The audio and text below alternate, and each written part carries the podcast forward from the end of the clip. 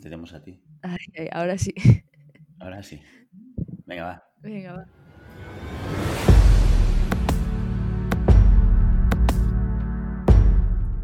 Llamada a pista, episodio 74.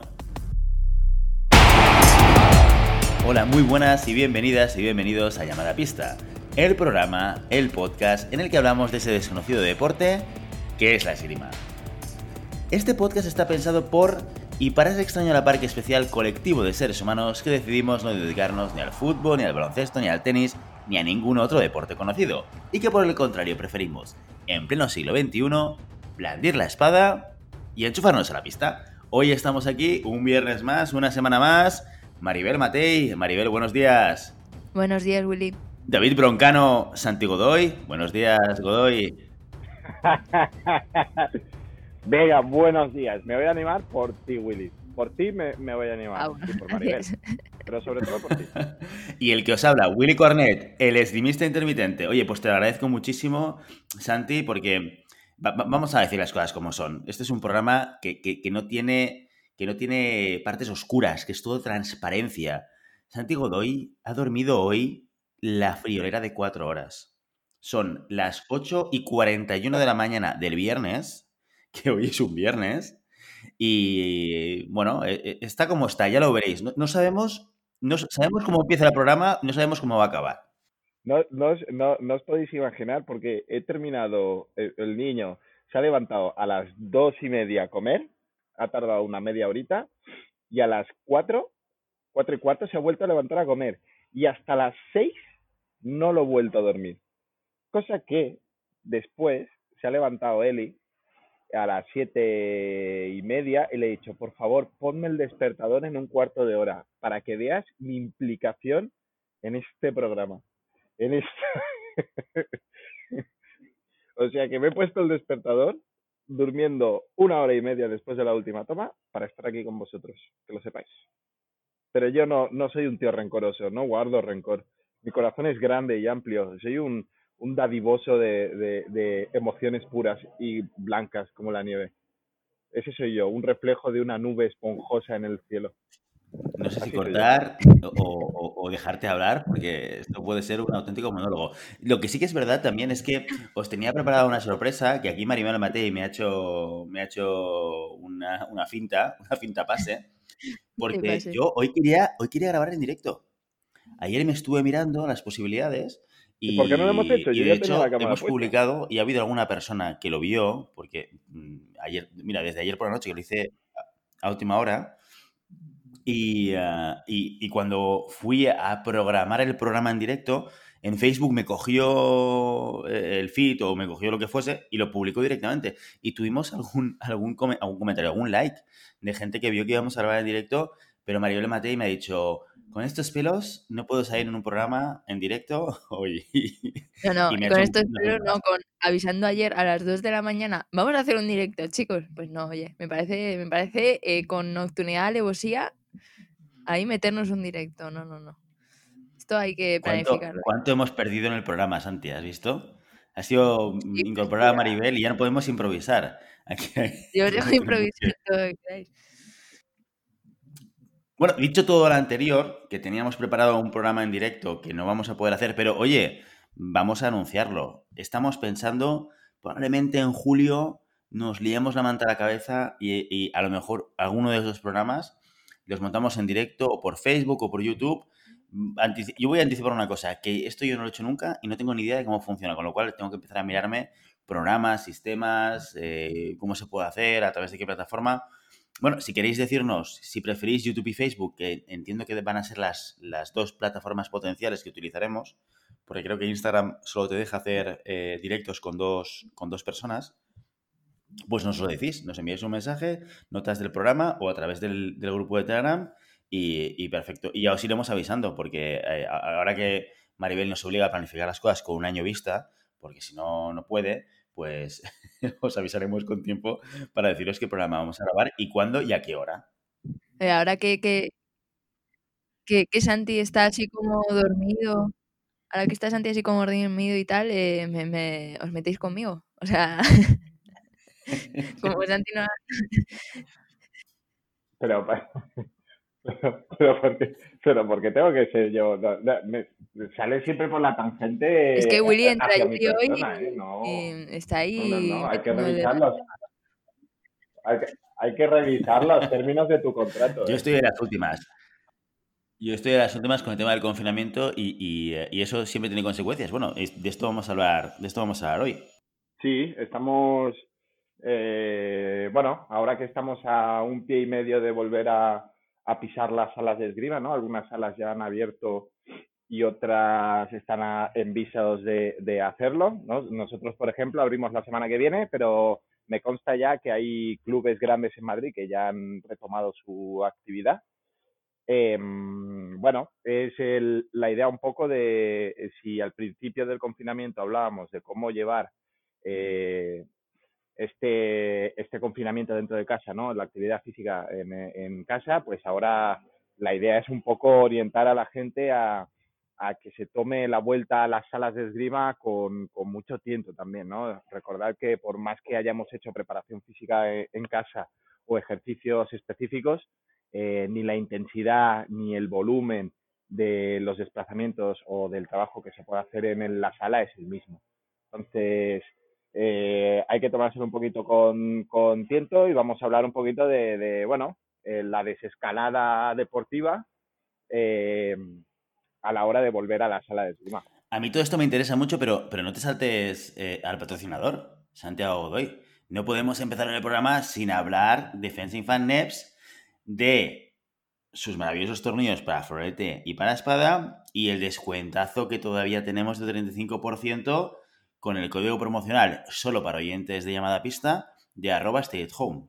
Y hay que aprovecharlo porque queda muy poquito para que esto se acabe. Podéis encontrar todo el material de, de NEPS en la página web www.fencingfan.com y en vuestro distribuidor favorito. Esto, como siempre, ya lo sabéis. Yo, yo porque estoy casado, si no me iría con un NEP.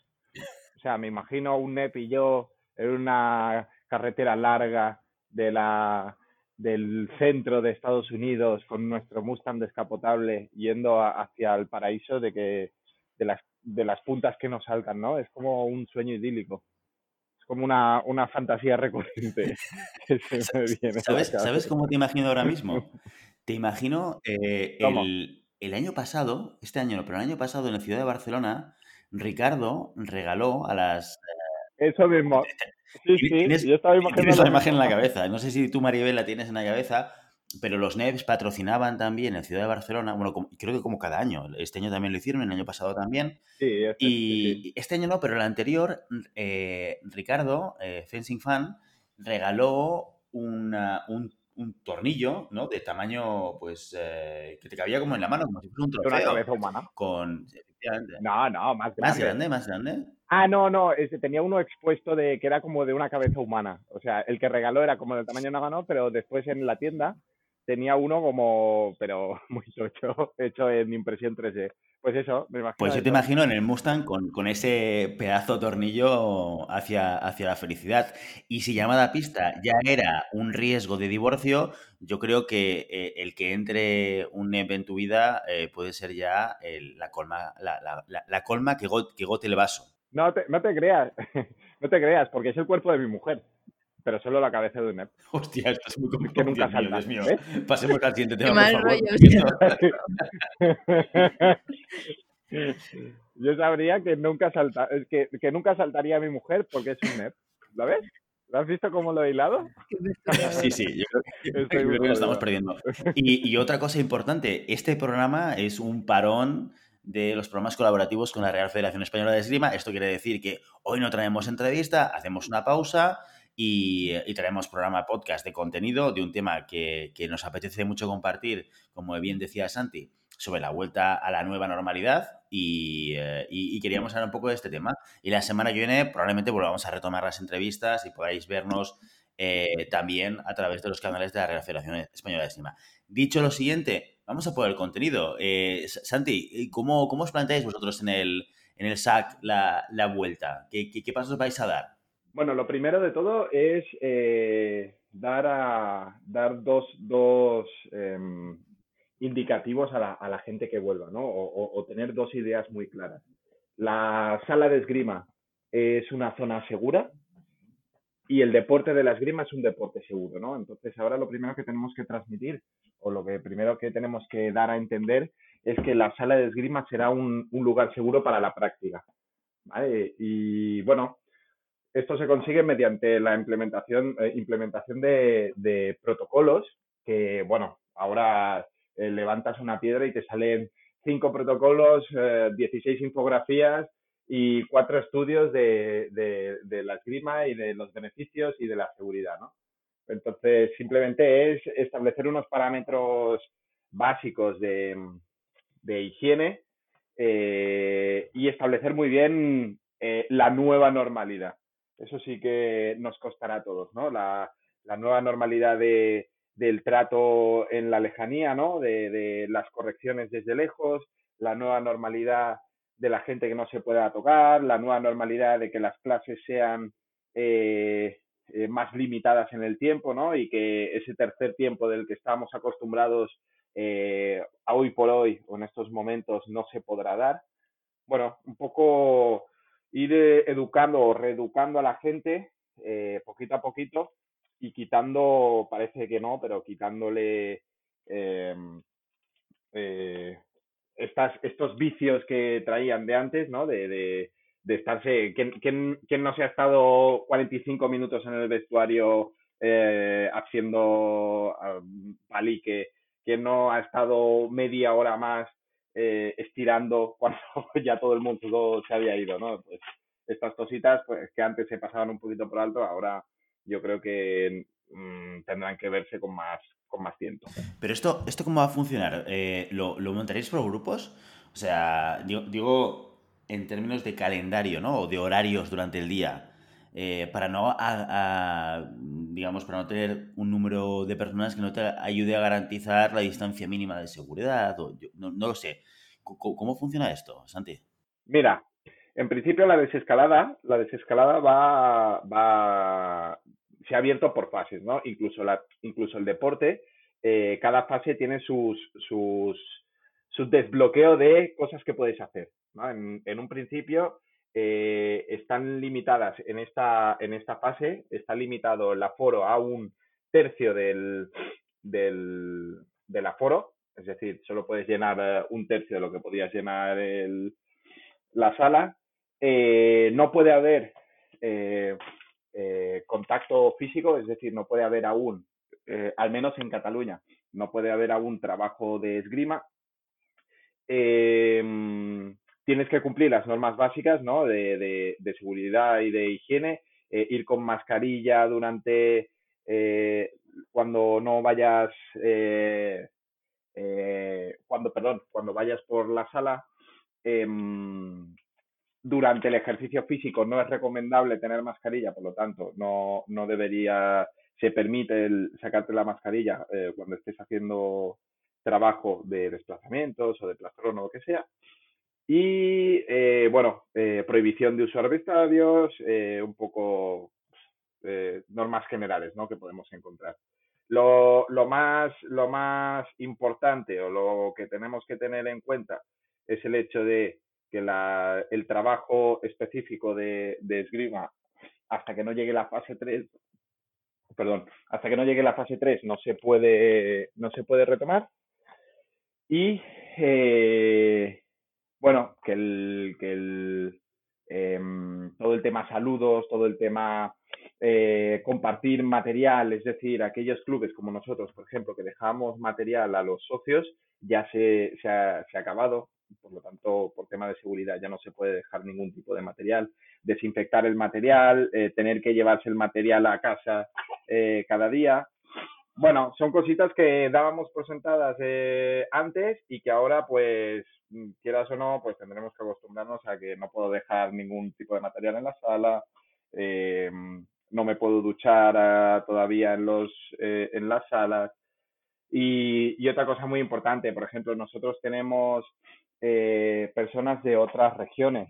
Eh, por lo tanto, hasta que no lleguen a la fase 3 no pueden retomar las, los entrenos la, aquellas personas que sean fuera de nuestra región sanitaria, por ejemplo, que en, en Barcelona se mueve por regiones sanitarias. Entonces, ¿cuándo podremos volver a la sala, Santi? ¿Qué fecha tenemos de vuelta? Porque yo tengo ganas de ponerme el traje ya, ¿eh? 15, 15, de, 15 de junio, o sea, el lunes que viene, nosotros volvemos a abrir la sala. Pero bueno, eh, hemos establecido dos semanas, las dos semanas de junio las hemos establecido como eh, vuelta a la guardia. Por lo tanto, mm, eh, lo que hemos hecho es media clase, seguimos con, la, con, con el trabajo online, pero eh, le sumamos el trabajo en, in situ en sala. Entonces tenemos un horario, una hora online para todos y una hora presencial en sala para todos. Entonces eso también nos, nos ayuda a nosotros a, implementar los protocolos en grupos pequeños, eh, a los a todos los niños y a los socios les permite poder tener también un margen de maniobra para ver si, si están seguros o se sienten seguros o no. Bueno, damos un poquito este margen para, para que la gente se vaya acostumbrando y también nos sirve a nosotros como test para ver si los protocolos que hemos hecho eh, funcionan o no. Al final, hasta que no se pone en práctica nada, no, no se puede saber si funciona o no. ¿no? ¿Y podremos empezar a tirar el, mismo lunes? ¿O tenemos que esperarnos? O digo por, ¿Has escuchado algo de lo que, de lo que he explicado? Sí, sí, sí. sí, sí. Hasta, que, hasta que no entremos en fase 3, no podemos, eh, al menos en Cataluña, no se puede eh, retomar las clases, las clases del el combate. ¿Y no estamos en fase 3 en el Garraf? No, no estamos en fase 3, estamos en fase 2. Es más, ahora nos, nos, nos han perjudicado un poco porque nos, antes estábamos fuera de Barcelona, por eso no, eh, pasamos antes de fase, pero ahora nos han vuelto a meter dentro de la zona sanitaria de Barcelona, por lo tanto estamos lastrados por la capital. Vale. Qué bonito, qué bonita palabra, ¿eh? lastrados por ello. Sí, deberíamos recuperarla más. Yo creo que debería ser tu objetivo decirla por lo menos una vez cada, en cada programa. Venga, ¿qué te parece? Una vez en cada frase, lastrado. Bueno, no, esto puede ser un poco cansino. Bueno, Maribel Matei, y, y, uh, y ahí en, en, la capital, en Madrid, ¿cómo se lleva esta vuelta a la normalidad? Eh, ¿qué, qué, qué, se está planteando en, en, tu club? Pues sí que he visto que clubes de Madrid, como por ejemplo Ateneo, sí que han abierto ya, son clubes privados. Eh, igual, por lo que he visto que han subido a redes sociales, no en, eh, a nivel asalto, pero sí pues ya coger un poquito el arma y demás. Eh, mi club como es, es eh, municipal, en polideportivo municipal y, estamos regidos por el ayuntamiento, pues estamos un poquito más guiados en ese sentido. O sea, realmente nos, nos dicen exactamente lo que tenemos que, que hacer. Entonces seguramente lo más probable es que no volvamos hasta septiembre. Entonces, bueno, dentro de cabe, hombre, da pena dejar ya la, la, temporada, pero por otro lado yo creo que nos va a servir para ver qué hacen otros clubes y organizarnos, porque lo que decía Santi, o sea, yo creo que esos, esos aspectos que ha dicho él, el, el material, que nosotros también eh, dejamos material y tenemos que ver qué hacemos con ese material, cómo hacemos que la gente compre el material de forma más o menos rápida, porque, porque realmente no vamos a poder dejarlo. Eh, luego los, eh, los grupos, porque nosotros nuevamente no hacíamos límite de, de, hombre, es cierto que había un, un, número que decíamos, ya no admitimos a más gente, pero generalmente siempre intentábamos meter en los grupos a la gente que pudiese esos días, ¿no? Eh, pues si un niño no podía el martes por cualquier cosa, venga, pues vente al grupo del viernes. Entonces eso se terminó porque tenemos que tener un número determinado de, de grupos y grupos muy bien definidos, porque entre grupos tenemos que desinfectar absolutamente todo, tenemos que hacer un, eh, un, seguimiento de quién entra y sale de la sala, precisamente para ese mapeo eh, sanitario que se daría en caso de contagio. O sea, realmente eh, son cosas que, que, no te planteas y que ahora sí que tienes que empezar a pensar en ellas. Entonces, yo, lo complicado es cambiar, yo creo que el chip y, y dentro de lo que cabe, tener todo el verano para, para ver cómo, cómo funciona y en septiembre volver lo más a tope posible. Yo creo que al final todo, todo es un tema de, de, de bueno, de garantizar el, el, que el socio, ¿no? O el usuario o la persona que venga a hacer esgrima esté completamente segura de que puede volver a la sala de esgrima sin un, ningún tipo de problema, ¿no? Y yo creo que al final eh, todos estos protocolos eh, creo que están bien, creo que por más que nos cueste o por más de la inversión que deba hacerse, porque recordamos que todo esto será una gran inversión para los clubes, sobre todo clubes pequeños, em, todo va orientado a, a, que el socio tenga su espacio seguro dentro de la sala. Y, oye, yo encantado. Si todo sea, todo sea mantener la limpieza, todo sea el tener un control, todo sea el, intentar que el, que el, usuario tenga una, una, experiencia donde sepa que es seguro. ¿no? Y creo que la, la esgrima tiene un, una componente ya de seguridad intrínseca al deporte, eh, pues simplemente será adaptarnos a, a, que además del traje de esgrima, pues tendremos que tomar otra serie de medidas. A nosotros nos costará mucho menos que, por ejemplo, en otros deportes que no tienen esta, estos, mmm, bueno, este hacer ¿no? de, de, de protección. Bueno, por ejemplo, eh, los fútboles, eh, baloncestos, todos estos que al final hay un cambio de pelota de mano a mano eh, o hay una transmisión eh, muy directa. Eh, en esgrima, pues cada uno tiene su material, cada uno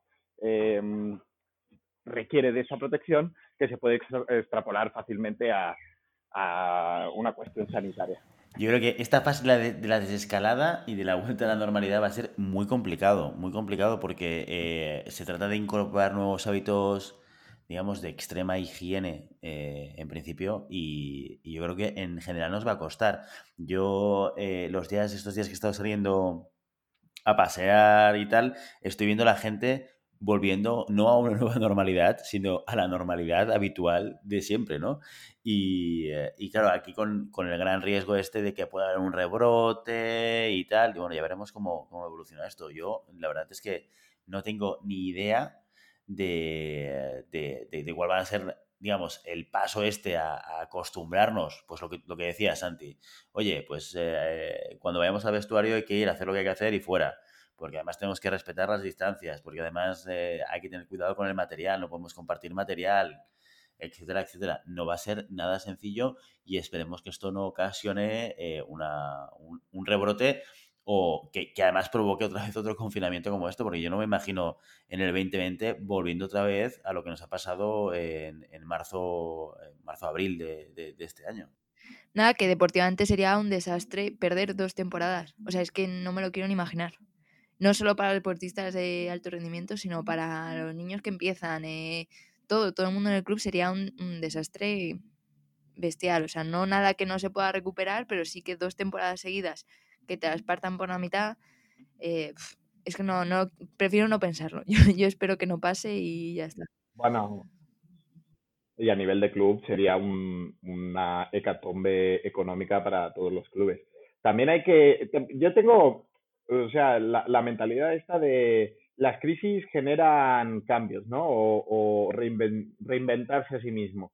Eh, yo creo que ahora hay un trabajo muy duro por delante, no solo por el tema de eh, reeducarnos en la, en la sala, ¿no? Dentro de la sala, sino también reinventarnos nosotros como clubes y reinventarnos como deporte para poder sacar nuevos eh, elementos dentro de esta nueva seguridad eh, que, sean, que sean llamativos, ¿no? Por ejemplo, una, una de las cosas que la gente está muy preocupada y es cómo volveremos a hacer promociones en los colegios, ¿no?